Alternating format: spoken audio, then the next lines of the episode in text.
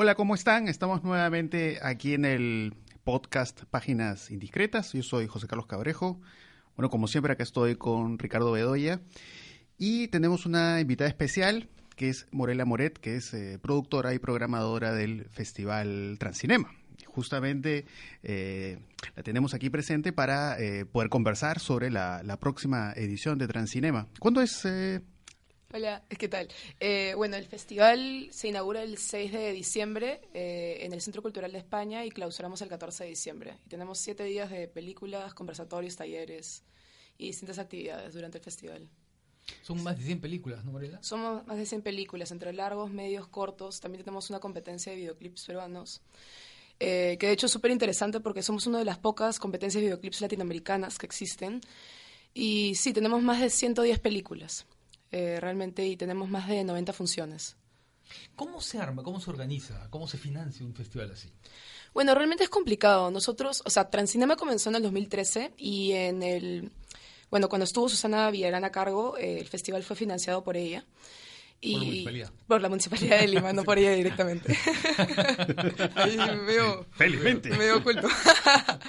este, y después de eso, otras municipalidades, municipalidades comenzaron a hacerse cargo y ahora trabajamos con el Ministerio de Cultura. De hecho, es un poco complicado porque tenemos que participar en concursos y no siempre se gana, depende mucho del jurado. El año pasado, por ejemplo, no ganamos el premio del Ministerio de Cultura y tuvimos que hacer un crowdfunding para poder eh, funcionar y además algunos auspicios de algunas entidades como Espacio Fundación Telefónica. Felizmente, este año hemos ganado el premio multianual del Ministerio de Cultura, que nos da una estabilidad económica de tres años, pero igual eso no nos como que da o sea, no nos da seguridad completa, porque nosotros también tenemos que gestionar de cierta manera otras alianzas estratégicas para funcionar. Eh, trabajamos con el Centro Cultural de España, ellos nos auspician y además eh, ganamos un premio con ellos de la Embajada de España, que se llama Acción Cultural. Y este premio nos permite traer a tres invitados españoles, o bueno, la cantidad que nosotros consideramos necesaria, en este caso son tres. Y además hemos comenzado a trabajar nuevamente con la Municipalidad de Lima. Entonces, y otras alianzas estratégicas con distintos centros culturales que nos permiten traer a otros invitados, pagar talleres y hacer todo lo posible para que casi todas las actividades dentro del festival se puedan realizar de manera gratuita. Pero es bien complicado hacer un festival. Hacer una actividad de gestión cultural en el Perú en general es es complicado y de hecho como me parece que falta un poco de concientización, eh, sobre todo de la empresa privada, pero poco a poco se está logrando, aunque lastimosamente como el Estado no nos puede asegurar como nada, como es más como cuestión de relación pública, ¿no? Sí, por eso es sumamente loable el hecho de que existe un festival como Transcinema, por el hecho justamente eh, de poder, digamos, tener ahí una ventana para eh, lo que se está desarrollando en toda una línea de cine peruano, sea cortometrajes, largometrajes, y por supuesto que hay, eh, por lo que he visto así muy rápidamente en la programación, toda una serie de películas eh, internacionales muy, muy interesantes. Ahora, transcinema, ¿por qué el trans? ¿Qué es aquello que que fluye, que, que, pasa de un lado a otro, que quiebra barreras o límites. Claro, nosotros nos consideramos un festival de cine transgresor, transgresor, discúlpeme, este, transversal también. Entonces, creemos que vamos en distintos tipos tipos de líneas narrativas, ¿no? Las películas que tenemos no siempre cumplen la típica narrativa aristotélica que conocemos en el cine comercial e independiente, eh, que es más asequible quizá, sino que eh, nos queremos acercar mucho a la experimentación, tanto en narrativa, tanto en lo visual, tanto en el pensamiento. Entonces, eh, y también como en cuanto a ideología política, nosotros nos consideramos un festival bastante político, ¿no? Eh, no solamente en cuanto a temática, sino en cuanto a lo, que mostramos. Entonces, eso es lo trans, lo que transgrede, ¿no? Eso es lo que, lo que tratamos de, demostrar nosotros, ¿no? De que hay distintas maneras de hacer cine. De hecho, como que nuestro logo este año es como eh, el nuevo cine es posible, ¿no? Hay un nuevo cine que existe, que se desarrolla y que no tiene que ver con eh, la cantidad de dinero que tengas para poder realizar una película, sino como que con las ganas que tengas de hacer cine y las ideas que quieras desarrollar. Ni dónde lo ves, porque es un cine que no llega pues a los canales no, tradicionales. claro, y eso es lo que nos gusta de nosotros. O sea, yo, por ejemplo, eh, en el 2015 conocí a Transcinema y fui una espectadora y de hecho como al ver las películas y tener tanta horizontalidad con los directores y las personas que hacen cine o que lo producen me generó como una cierta, eh, no sé, como semilla, no sé, algo que me generó ganas de hacer cosas, ¿no? Entonces, de hecho, sí fue bastante emocionante para mí. En el 2016 senté a trabajar ahí y después he podido presentar cortometrajes que he hecho yo, que he producido yo o en los que he actuado o he colaborado de alguna manera y es súper chévere poder tener ese tipo de incentivo, ¿no? Bastantes personas que comenzaron siendo espectadores de Transcinema ahora son los realizadores que estrenan con nosotros. Y eso nos parece como lo más bonito del festival, ¿no? Esta horizontalidad que tenemos con los directores tanto nacionales como internacionales, o sea... Claro, bueno, ahora cuando tú decías, es un festival muy político, claro, a veces uno tiende a identificar lo político con una militancia partidaria Así o, es. ¿no o con una ideología determinada. Ahora, pero lo que pasa es que, claro, el campo de lo político es el campo de la política de las identidades, la política de Sí. las sexualidades, las políticas alternativas de muchos tipos, ¿no es cierto?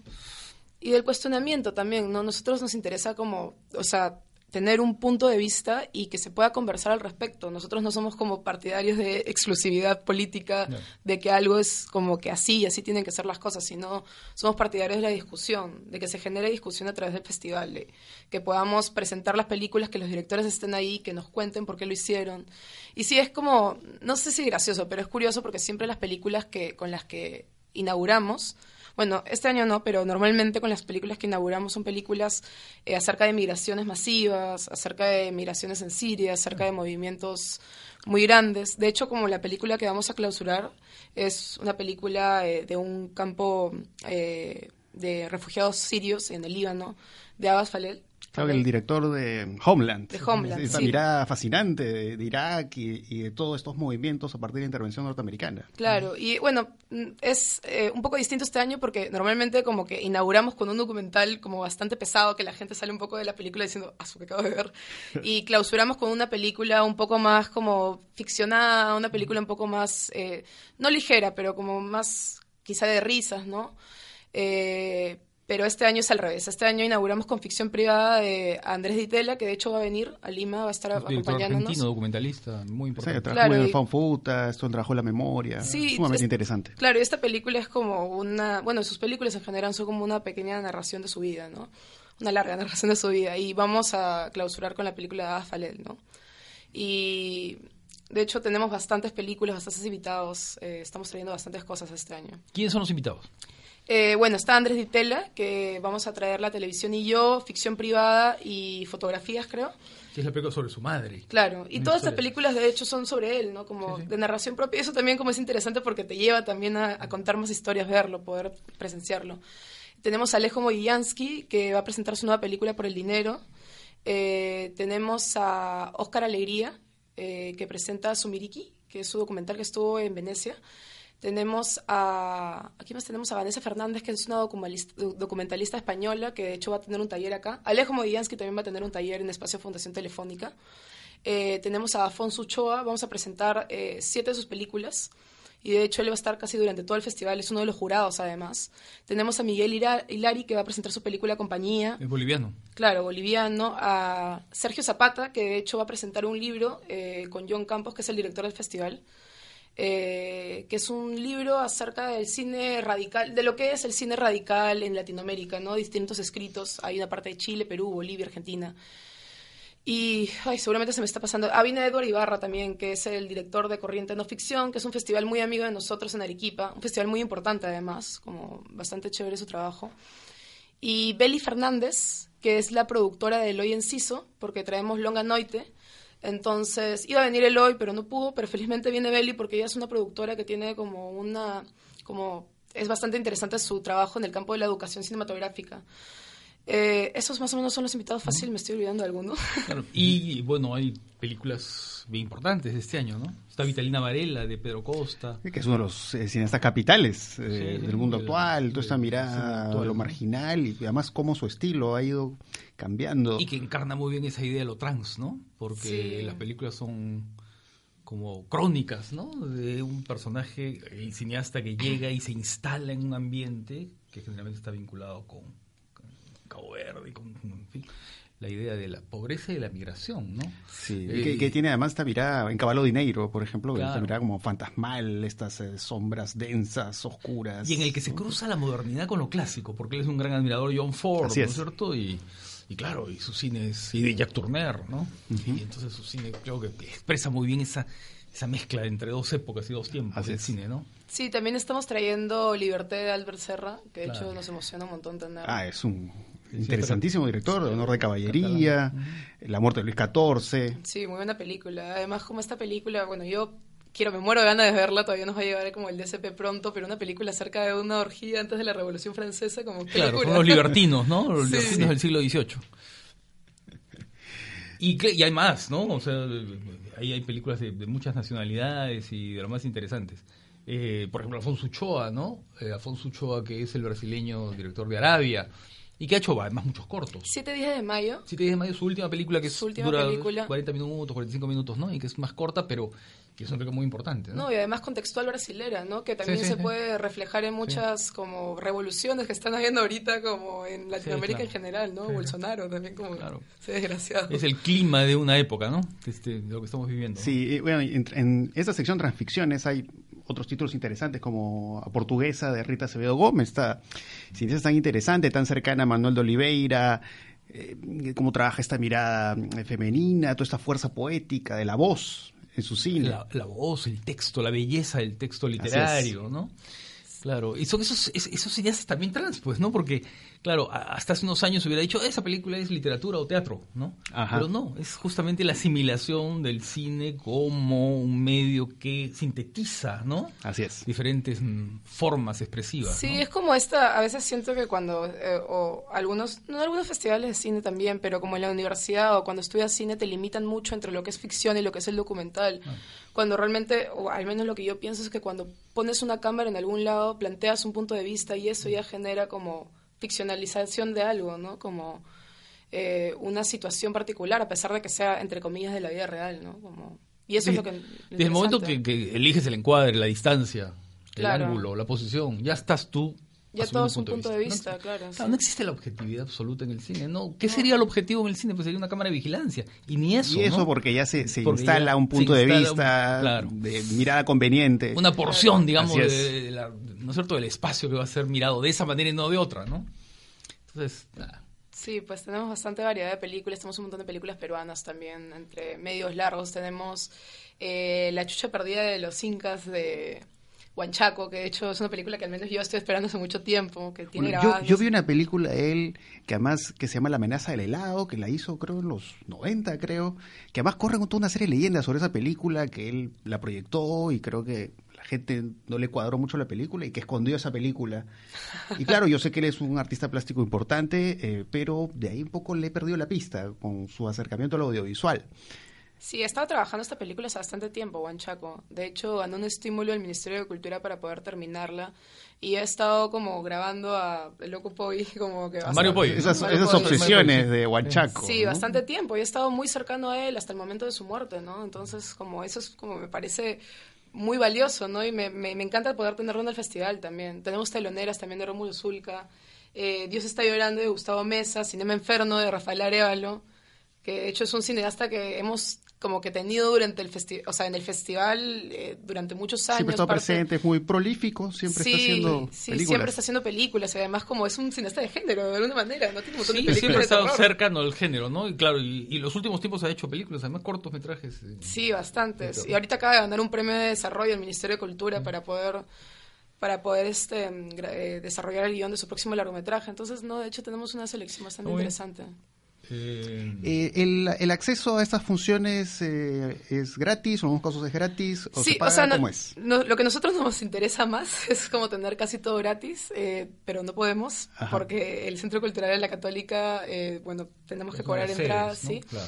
Eh, bueno, pero logramos siempre, como con ayuda de ellos, eh, cobrar un precio de filmoteca de 10 soles. Entonces, estamos en el Centro Cultural de España, que es nuestra sede principal, en la sala Armando Robles Godoy, en el Centro Cultural de, eh, de la Católica, en la ventana indiscreta acá de la Universidad de Lima.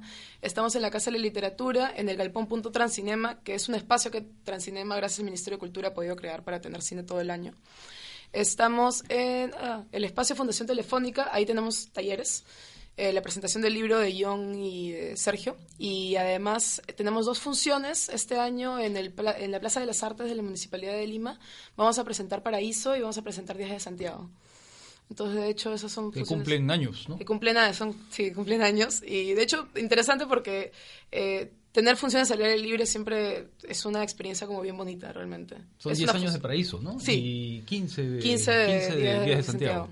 Sí, entonces, nada, y bueno, también eh, paralelamente al festival y de los talleres y los conversatorios, etcétera, tenemos el Translab. Que de hecho. ¿En qué consiste Traslab? ¿Puedes explicar? El Translab, nosotros somos un, bueno, el Translab es un work in progress. Eh, nosotros eh, tenemos películas de distintos lados de Latinoamérica que están en construcción. Eh, nos pueden enviar películas que tienen más de 30 minutos y son películas de no ficción. Normalmente solamente aceptamos documentales, en muy pocos casos ficciones. Y lo que hacemos nosotros es tener tres días de visionado donde podemos ver las películas y un día de asesorías personales. Nuestros asesores este año son Miguel Hilari de Bolivia y este Néctor Galvez, que es bueno, un cineasta peruano que todos conocemos. Y bueno, la idea es que podamos eh, eh, hablar de la película, ver cuál es la problemática de la película, poder hacer un conversatorio en general y poder sacar ideas de cómo terminar el desarrollo del largometraje, ¿no? Y es bien interesante, realmente como tenemos películas como súper chéveres que han quedado del traslap, por ejemplo, Algo Quema, es una película que estuvo en Bafisi, que, Sí, que es interesantísimo. que es interesantísima. Leobando, ¿no? Que es el nieto de del Mauricio Bando, presidente claro. de Bolivia. Y que ha tenido un recorrido súper interesante. De hecho, tenemos, bueno, la película que se acaba de presentar en la Semana del Cine con Natural de Javier Bellido, también fue parte del Translab. Este año tenemos dos películas bolivianas, una argentina y una peruana, que es la de Lorena Best, que se llama Una película elegante, que además está en el Work in Progress de Mar de Plata.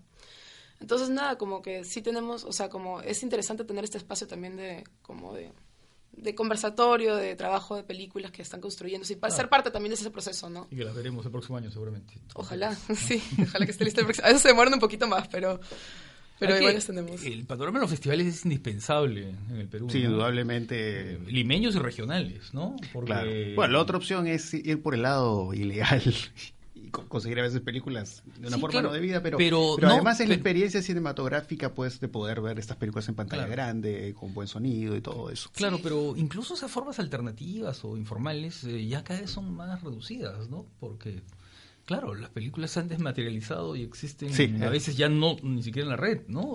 Eh, circulan por de otra manera, ¿no? Claro, y además como los espacios de los cineclubs, como medio que, o sea, como que quién los financia, como Sí. que, claro, como el Estado da estos premios, que bueno, los apoyo igual, pero son como estos paliativos de salas de, de cine alternativas, pero al final, ¿quién te, quién te da la, la certeza de que esto va a continuar existiendo? Como que cuesta plata también, entonces... Todas es esas cosas son muy precarias siempre en el Perú, ¿no? Sí, igual siempre hay avances, pero la idea es que no hayan paliativos, sino Sí, que hayan como que Que haya Cosas claras, ¿no? Claro, Continuidad, porque- Que haya posibilidad de proyectarse, ¿no? Sí, hay festivales que ya no existen ahora y que eran festivales como muy importantes en el Perú, entonces...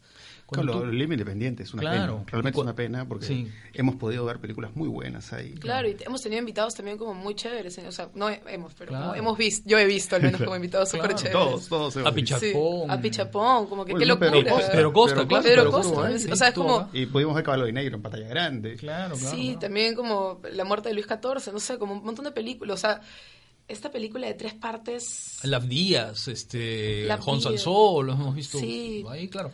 No, sí, es bien importante, ¿no? No, sí, es una pena también, como... Pero así es, pues, o sea, mira, cuando uno piensa en el pasado, eh, yo puedo recordar más que ustedes, eh, por ejemplo, hubo grandes momentos en los años 70, el Cineclub Don Bosco, el Cineclub del Ministerio de Trabajo, que era de la Universidad de San Marcos, y que tenían muchísimo éxito, tú funciones llenas, y todo acaba, ¿no? Luego la Filmoteca del, del Eduanco y el Museo de Arte, ¿no? Que también tuvo su momento importantísimo a fines de los años 80.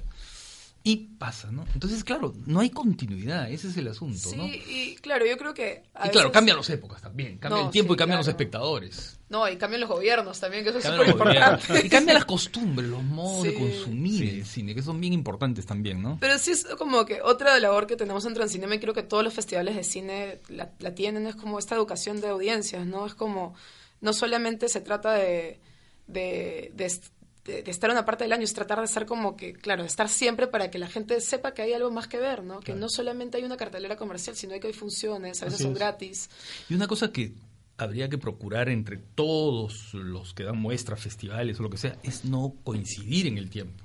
Porque ya pasó, Ah, por ejemplo, el sí, año pues. pasado en que hubo hasta dos o tres que era más o menos se, se montaban Casi- en la casi misma cruzados, fechas. casi empalmados. cruzados, ¿no? Es que Y sabes claro, que también hay una falta de sororidad, no sé si es la palabra es. exacta, pero Sí, de, de comunicación, ¿no? O sea, de conversar, ¿no? a veces yo que pienso... que todos salgan como si que los cerrados. tiempos no terminen ¿no? perjudicando a cada uno de los festivales. No hay que pensar eh, en, en cotos cerrados y en, y en disputas, ¿no? Sino en Claro, coordinar. Porque incluso Sí. lo, de- lo del Festival de Cine Europeo eh, ha empalmado con la Semana del Cine, claro, eso no, no debería No ocurrir. debería ocurrir, claro. No debería ocurrir. No debería pero es que falta, no, no sé si un sindicato podría ser como la respuesta, pero sí falta como cierto tipo de regulaciones y conversaciones. Yo creo que cada, como que cada festival funciona de una manera tan cerrada que no hay como espacios de diálogo, Una ¿no? mesa, ¿no? Una mesa en la cual lo menos que puedes hacer es coordinar fechas, ¿no? Sí, compartir Sí. las agendas. Mira, pienso, o sea, Claro. el festival tal cual fecha y ahí Claro. se ven los tiempos que les convenga a todos.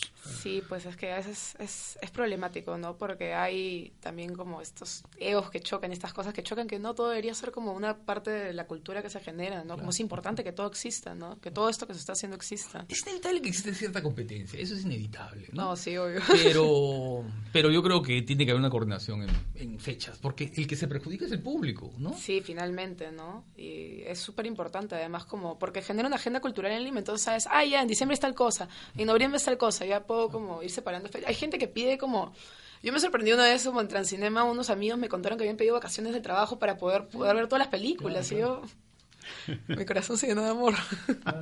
Bueno, muy, muy contentos de haber conver- conversado contigo, Morela. Así que, bueno, invi- invitamos a todos a ir a Transcinema. Creo que 6.